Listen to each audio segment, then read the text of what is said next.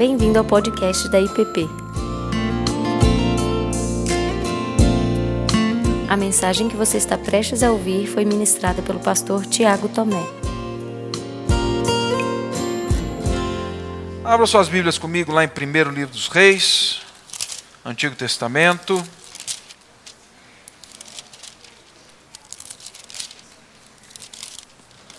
Capítulo 17.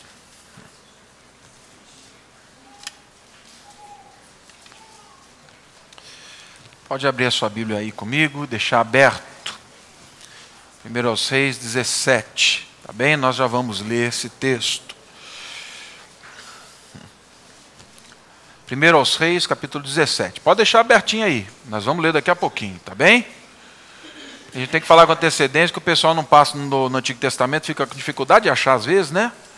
Aí tem tempo de sobra para achar. Meus irmãos, assim como todas as gerações que nos antecederam, existe uma.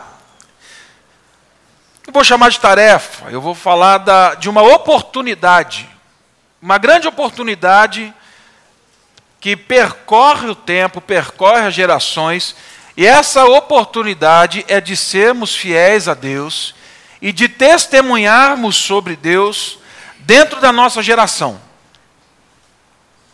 Isso é um grande privilégio que Deus nos deu, continua dando povo e continuará dando povo, que é de sermos fiéis a Ele de testemunharmos dele no tempo, no espaço, na cultura, na nossa cidade, respondendo a ele e servindo a ele no momento histórico em que nós vivemos. Isso não é algo novo, tá bem? Se você olhar comigo ao longo das Escrituras, você vai ver isso. Moisés foi chamado por Deus para servi-lo numa geração complicadíssima. Num momento onde Deus falou assim: Eu acho que eu quero recomeçar essa história. Imagina a dura difícil de Moisés de servir a Deus, a ponto de ter sido considerado, eu não sei se lá atrás, mas hoje como um louco. Se você assistir esse, esse último filme que fizeram aí sobre Moisés, com aquele ator, o Russell isso. Você vai perceber que no olhar de quem fez o filme, Moisés era um louco. Ele era um maluco. Se tivesse um manicômio, precisava encaminhar Moisés para o manicômio. Mas ele serviu a Deus e, correndo o risco de ser interpretado dessa maneira, ele foi fiel a Deus na sua geração, respondendo a Deus, ainda que fosse complicado. Daniel é um outro exemplo. E Daniel tem algo muito interessante. Porque Daniel, justamente por Daniel ser bom, inteligente, dedicado, responsável, estudioso, justamente porque ele era fiel, é que ele foi levado para o exílio, e justamente porque ele era bom, ele foi convidado a trabalhar a, por um longo tempo, servindo a imperadores déspotas, maus, servindo no reinado que tentou eliminar a história e a mente do seu povo. Ainda assim, ele respondeu a Deus diante de uma tarefa que para mim hoje é complicadíssima como ser fiel a Deus, servindo num governo, e seja ele qual for, e seja ele qual for, tá? E eu estou falando isso porque depois, termina o culto, os irmãos vêm assim: ah, pastor Tiago é disso, pastor Tiago é daquilo. Não, meu irmão, entende isso. Tá? E eu sei porque falam. E eu não estou falando disso, eu estou falando do desafio de responder a Deus, dentro da sua geração e da sua história, independente de qual for a circunstância. Daniel fez isso. E fez tão bem que ele foi chamado para ser o maioral. No final da sua vida, lá em Daniel 6, você vai ver isso. Diante de todos os outros que eram da própria Babilônia. Outro que fez isso foi o próprio Neemias. Vocês lembram da história de Neemias? Ele ouviu como é que estava a situação do seu povo, chorou, lamentou, falou assim: esse povo precisa, nós precisamos voltar arrependidos para lá. E ele percebeu o caos da sua situação, da época, e foi um arauto. Serviu fielmente a Deus, reconstruindo os muros, cumprindo a tarefa que ele entendeu que deu, a tarefa que ele entendeu que Deus tinha dado a ele. E aí nós poderíamos seguir por inúmeros irmãos do passado, trilhando esse mesmo caminho. Homens e mulheres que nos inspiraram no Antigo Testamento, no Novo Testamento. Mas hoje eu quero voltar os meus olhos com vocês para Elias. Elias me inspira não só pela coragem incrível que ele tem, mas também porque, por graça e misericórdia, é um homem que teve a sua humanidade desnudada quando serve ao nosso Deus. É um homem que mostra para mim e para você que, mesmo servindo a Deus, com coragem, com fidelidade, nós podemos passar por situações adversas, situações complicadas, em que a gente vai falar assim: estou com medo disso. Né? Mas nós vamos hoje ficar só aqui no começo da história de Elias. Eu vou ler aqui no, verso, no capítulo 16, o verso 29, e depois nós vamos entrar ali até o verso 3, 17, 3. 16, 29 até o 17, 3. Acabe, filho de Onri, começou a reinar sobre Israel no ano 38 de Asa, rei de Judá. E reinou Acabe, filho de Onri, sobre Israel, em Samaria 22 anos. Fez Acabe, filho de Onri, o que era mal perante o Senhor, mais do que todos os que foram antes dele.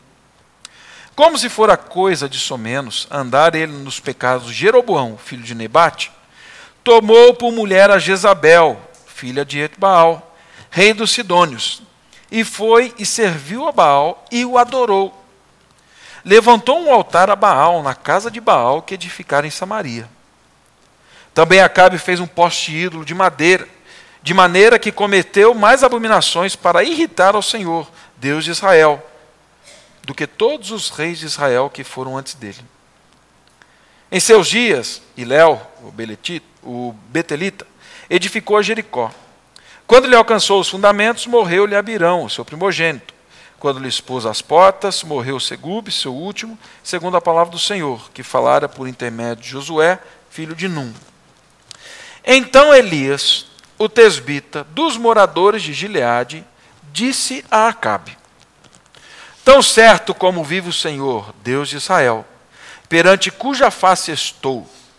Nem orvalho nem chuva haverá nesses anos, segundo a minha palavra. Vamos permanecer até aqui. Tão certo como vive o Senhor, Deus de Israel, perante cuja face estou, nem orvalho nem chuva haverá nesses anos, segundo a minha palavra. Pai, conduz-nos na, na meditação da tua palavra que ela nos oriente, nos anime e nos inspire a servir ao Senhor dentro das circunstâncias em que vivemos hoje. No nome de Cristo. Amém. Meus irmãos, meus irmãos, cerca de 100 anos atrás, um pouquinho mais, ah, o reino de Salomão, de Davi, tinha sido dividido. O reino foi dividido, a memória e o cultivo da espiritualidade, nacionalmente falando, foi se perdendo rapidamente. Cem anos se passaram e agora esse povo está mergulhado num momento muito difícil, num momento sombrio da história. Numa sucessão tensa, repleta de alianças, de reinados, visando poder, visando domínio, visando a perpetuação de algumas realidades. Esse Acabe, o filho de Onri, ele assume o comando da nação do norte, que era composta pelas dez tribos de, de Israel, que vira, tem a sua capital agora em Samaria. Acabe ficou ali por 22 anos reinando. Tá? O texto que nós lemos nos traz essa, essa informação. E o reinado dele foi marcado por uma série de circunstâncias que a Bíblia nos faz questão de revelar. A Bíblia faz deixar claro para a gente qual foi a marca do reinado desse homem. Ele, Acabe andou nos pecados de Jeroboão. Ele começa a história aqui falando que ele andou nos pecados de Jeroboão. Foi o primeiro rei. Logo depois que as nações, os reinos se dividem, e aí agora ele precisa se defender. Mas o que a Bíblia está se referindo quando fala que ele andou nos pecados de Jeroboão? A história dos reis de Israel ela é, ela é cheia de citação dos pecados de Jeroboão. Aliás, as maldades dos reis, elas são medidas a partir dessa realidade. O livro dos reis está repleto disso. O ponto de referência para julgar a maldade era assim, e ele foi tão mal quanto Jeroboão, foi pior que Jeroboão, andou nos caminhos de Jeroboão, fez as mesmas coisas, aderiram aos pecados de Jeroboão. Quando o reino é dividido, Deus aparece, na verdade, Deus fala com Jeroboão, lá em 1 Reis, capítulo 11, 38, dizendo assim para ele: a terra vai ser dividida. Os reinos vão ser divididos.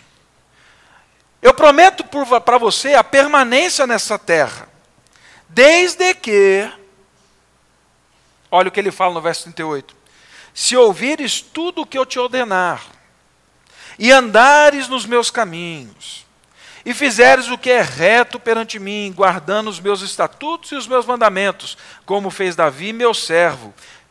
Jeroboão, eu serei contigo eu te edificarei uma casa estável, como edifiquei a de Davi. Que oportunidade esse homem teve. Que grande missão ele teve.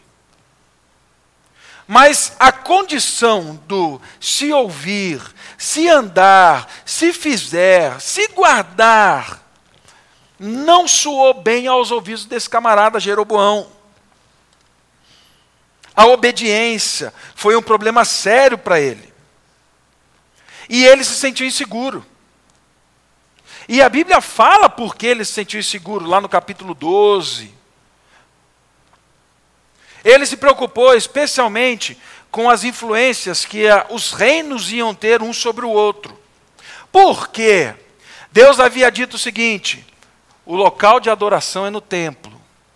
Vocês vão ter que peregrinar para o lado de lá, no outro reino, para me adorar, para prestar sacrifício, para a festa dos tabernáculos, vocês vão ter que caminhar para lá. Agora, se o meu povo está debaixo do meu reinado, e agora eu sou soberano sobre esse negócio aqui, se eles começam a ir para outro reino, e lá eles começam a ouvir os sacerdotes falando: o templo foi construído pelo nosso avô e foi aqui. As festas estão aqui. A arca está aqui. A maneira como se deve adorar está presente aqui na nossa cidade. Ele fica com medo. E aí o que, que Jeroboão faz então? Ele muda os símbolos da religiosidade do povo. Ele começa a afirmar que os bezerros que ele manda fazer eram quem liber... eram os bezerros que haviam libertado o povo do Egito. Contra a vontade de Deus, ele estabelece um novo local para adoração. Ele vende o ofício do sacerdócio para quem tinha mais dinheiro, para poder agora oferecer sacrifício em nome de Deus pelo povo. Ele estabelece uma nova festa. A festa dos tabernáculos era no sétimo mês. No oitavo mês, ele estabelece uma nova festa, falando assim: essa é a festa que Deus faz se alegrar. E tudo isso por quê? Porque ele não consegue confiar Na palavra de Deus. E aí então, para manter o seu reinado, manter o seu poder, para se salvaguardar das possibilidades em volta, ele cria uma nova espiritualidade, ele cria novos símbolos, mas o que ele quer não é Deus nem o povo com Deus. E ele não quer que o povo siga os mandamentos e ouça a palavra de Deus. O que ele quer é que o povo permaneça sob o jugo dele. A maior preocupação dele é ele mesmo. E meus irmãos, quantas e quantas vezes a mesma coisa não acontece com a gente? Nós ouvimos a palavra de Deus. Deus nos orienta com graça. Deus não nos diz mais se ouvir, se obedecer só, mas Ele deu Cristo Jesus para que essa realidade fosse muito maior. Agora é uma questão de identidade declarada. E quantas vezes, ao invés de confiar, nós decidimos criar o nosso jeito para que a maneira como nós achamos que a vida deve ser, ou a maneira que nós achamos que Deus deve fazer, nós criamos um jeitinho para que essas coisas aconteçam. No relacionamento conjugal, no relacionamento com os filhos, no trabalho, para que a gente continue prosperando. Ninguém está vendo, é tanta coisa errada que tem por aí, não é só um. Não tem problema. Nós viramos as costas e fazemos do nosso jeito. E aí Acabe não anda só no pecado de Jeroboão.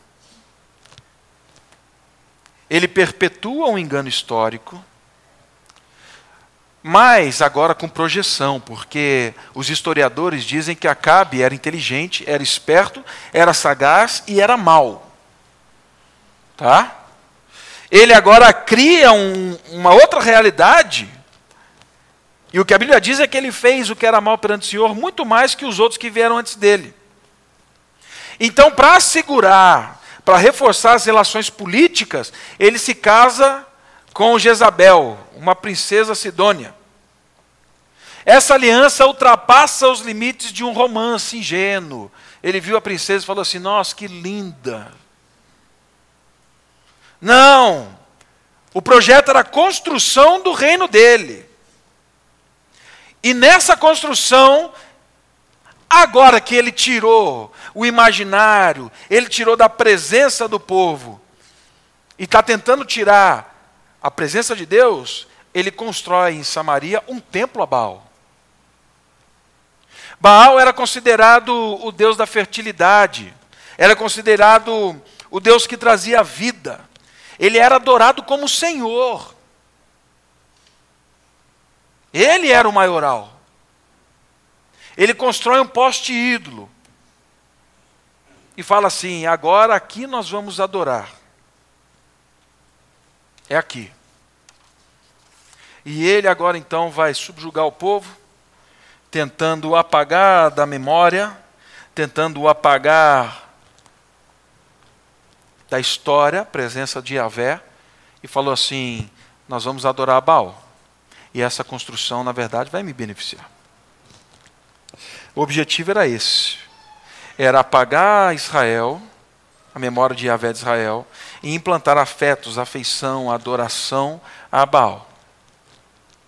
E aí, nessa confusão toda, então, é que aparece um camarada na história, e esse camarada se chama Elias. Ele entra no cenário quando a Bíblia diz que os piores da turma estavam reinando.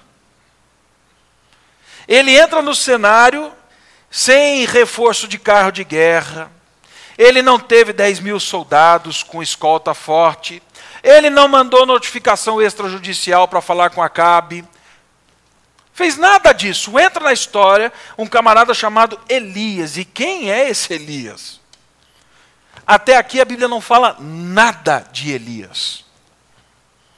Sabe aquela história, aquele filme que você está assistindo, de repente um ator abre a porta e ele entra no filme e você fala assim: caramba, já deu quase 40 minutos de filme e esse cara aparece e ele é o protagonista?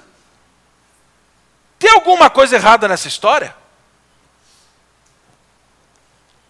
Elias aparece assim. Mas a Bíblia dá alguns recados para a gente sobre quem era esse cara. Elias era o tesbita dos moradores de Gileade, nascido numa cidade chamada Tesba, na região de Gileade. Gente, essa cidade era tão pequena, tão pequena, que você não encontra em nenhum mapa da sua Bíblia Tesba. Você não vai encontrar. Era pequenininha, era uma cidade minúscula. Segundo Joséfo, lá no primeiro século, somando aí os fragmentos da arqueologia, Tesba era uma cidade, uma região de, de uma vida ao ar livre, de uma vida simples. Os habitantes eram habitantes rudes. Era gente que estava acostumada a lidar com o trabalho braçal, o trabalho no campo. Não era um lugar de muita diplomacia, de muito estudo, não era um lugar de muita formação. Não era. Era um camarada que sabia exatamente o que era depender de Deus dia a dia. Porque se ele não mata, para comer ele não come, se ele não planta, ele não come. E ele depende. Depende de Deus para que as coisas aconteçam. Gileade é essa região, então, rica de bosques, que prospera a vida, era um refúgio de prosperidade, mas ali os trabalhadores precisavam ralar para construir a vida. E aqui eu faço um outro parêntese. Porque muitas vezes nós cremos que Deus vai usar gente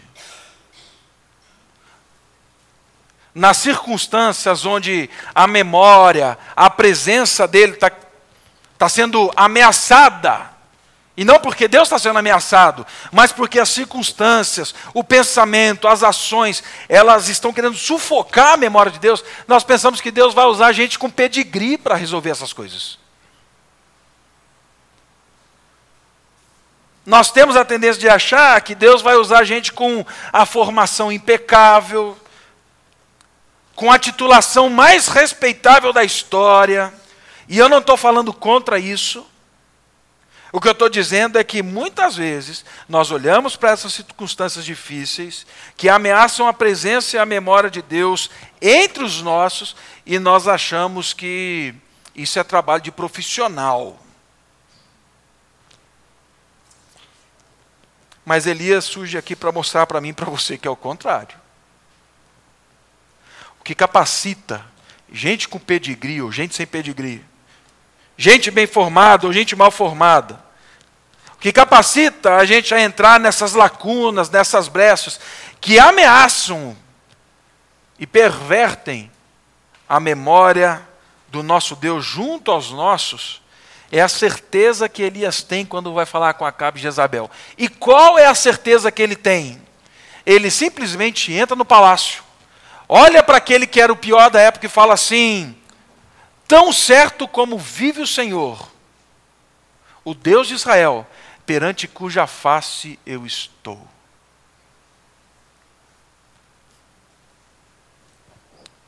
O Deus de Israel, que está vivo, perante cuja face eu estou. Elias está falando aqui: vocês tentaram matar Deus, mas vocês não mataram, Deus vive. E Deus vive não é um papo furado. Eu me encontro com Ele e Ele se encontra comigo. Perante o Deus cuja face eu estou. Elias está falando aqui, meus irmãos, de um conhecimento experimentado, vivido. A autoridade desse caipira, diante de um grande rei, vem da presença do momento, vem da vida que está diante de Deus. Ele não fala de si mesmo, senão da certeza na relação que ele tem com Deus. Acabe e Jezabel queriam apagar da memória do reino a figura de Deus. E aí Deus manda um profeta cujo nome significa O Senhor é o meu Deus, para falar para eles o seguinte: Yahvé está vivo. Não é Baal quem dita a vida. Não são vocês que resolvem as circunstâncias aqui. Quem faz tudo isso é o meu Deus. E essa certeza, meus irmãos, vem de alguém que está junto. Agora, de onde vem essa coragem? Eu não acredito que foi numa fumaça que saiu assim, em que Elias via todo dia Deus falando com ele. Eu acredito que veio do cotidiano, veio da provisão a longa, de longa jornada, veio dessa vida simples, mas que percebeu o cuidado de Deus o tempo todo ao longo da sua história, baseado não só num momento transcendente, mas da vida. Olhando para trás da sua história e falando assim: Deus está aqui, Deus é real, Deus é presente, Ele provê. É exatamente essa circunstância que creio eu que molda Elias a ponto dele dizer, falar assim: Deus está vivo. É exatamente essa certeza de olhar para trás, que faz com que Tiago, Flávia e Ricardinho olhem e digam assim: Deus é bom, nós provamos da bondade dele, nós encaramos a situação, porque nós olhamos para trás e falamos assim: Deus continua sendo o mesmo Deus. Elias vai sendo moldado assim. Ele não precisa de muita coisa, ele olha para a história ele olha para Tesba.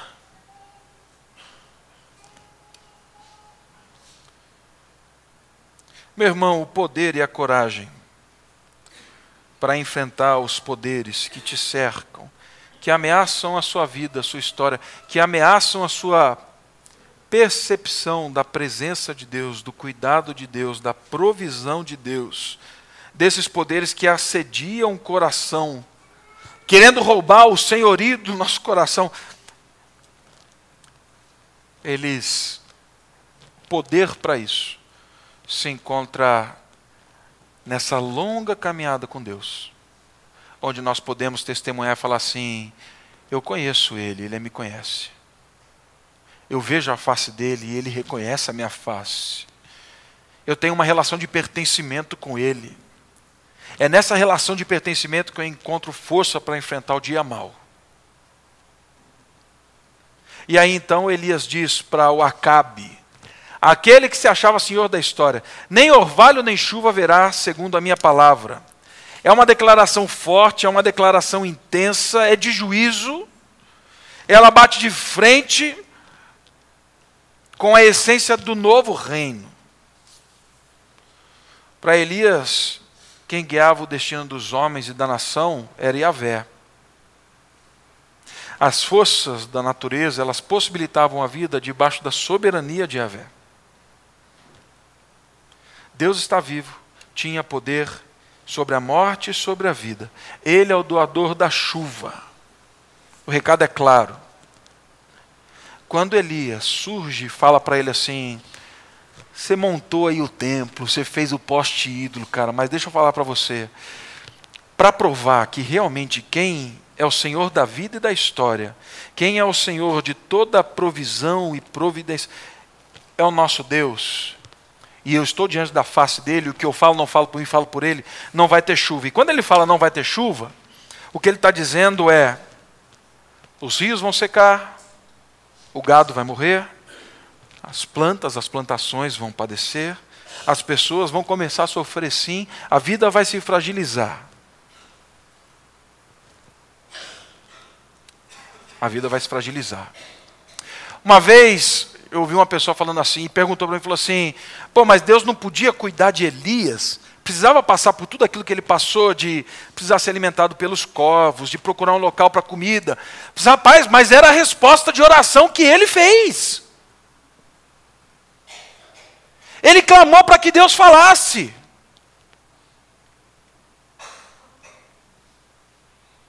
E Deus falou.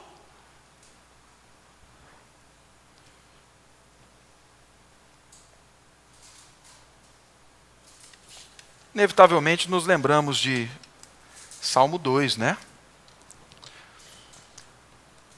Vocês podem tentar macumunar, articular, mas por que fazem isso em vão contra o meu filho? Vocês pensam que vocês estão no controle da história? Vocês pensam que vocês vão conseguir acabar com a mente, com a minha memória da história? Mas, meus irmãos, essa história ela sempre me leva a pensar sobre algumas questões. Onde reside a razão e a esperança da nossa existência? Nós dizemos que é Deus, mas na hora que o bicho pega, na hora que nós somos confrontados, qual é a razão da nossa esperança, da nossa existência? Onde está o nosso entendimento e compreensão da vida? Quem eu creio realmente que é o responsável pela minha história? Quem eu admito, em última instância, ser o provedor e sustentador da vida, a quem eu devoto, inclino o meu coração, na esperança de ter um pouquinho mais de chuva.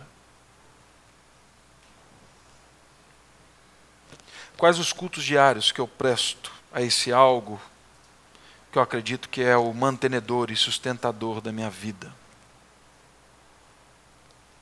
Vamos ampliar um pouquinho mais? Quem a gente acha que é o Senhor das nações? A quem Deus disse no Salmo 2: Eu darei as nações ao meu filho Jesus Cristo. Ou Deus vai entregar cacareco para o filho dele? Eu não acredito nisso, não. Desculpe, mas eu não acredito nisso.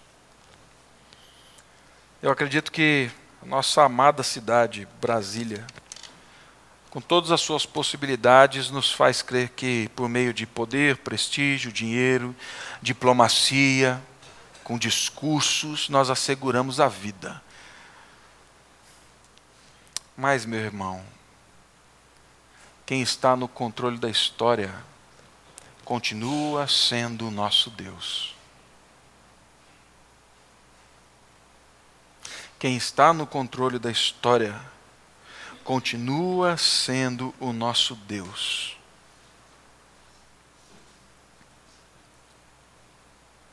E eu acredito que nós precisamos ter, ouvir a voz do Espírito para nos colocarmos nesse grande cenário.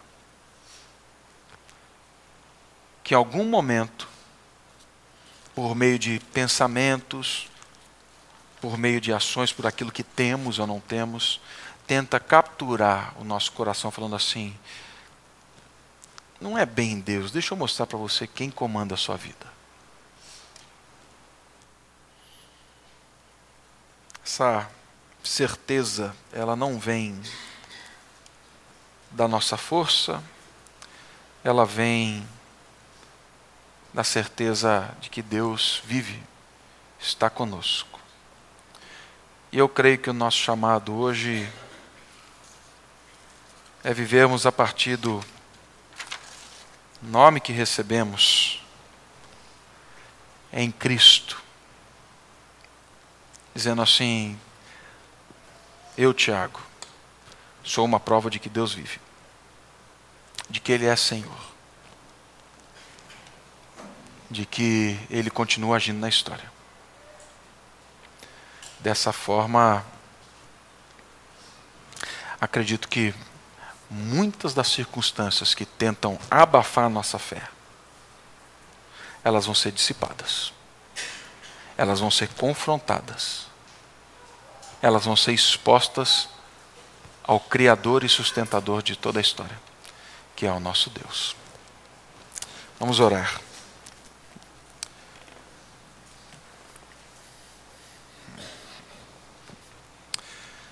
Pai Santo, não são poucas as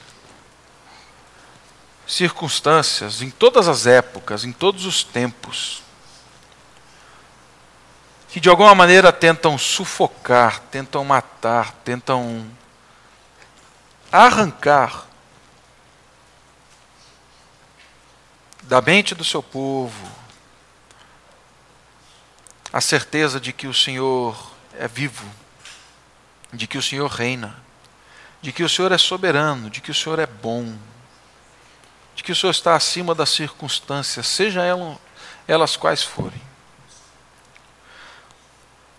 Que eu peço, Pai, ao Senhor nessa noite, que assim como Elias, possamos viver diante do Senhor que o nosso testemunho não venha somente da formação, da eloquência, daquilo que fazemos, mas venha da presença, de gente que caminha contigo, de gente que conhece a tua face, que é conhecido pelo Senhor. Que a nossa presença em casa, nos relacionamentos, sejam eles aonde forem, no trabalho, no colégio, nos locais onde as circunstâncias tentam nos envolver, dizendo que outros é que comandam a nossa vida, que dão a provisão, que nesses locais tenhamos a coragem de Elias, de nos colocarmos nas lacunas, de sermos testemunhas de que o Senhor é o Senhor sobre a vida, sobre a história, sobre a inteligência, sobre a ciência, sobre tudo. Assim, Pai, eu peço que o Senhor nos dê essa coragem, essa audácia. Não porque somos bons, mas porque entendemos como devemos servir ao Senhor na geração em que estamos. E que isso seja para a tua honra e tua glória. No nome de Cristo. Amém. Você acabou de ouvir o podcast da IPP. Para saber mais, acesse nossa página em www.ippdf.com.br.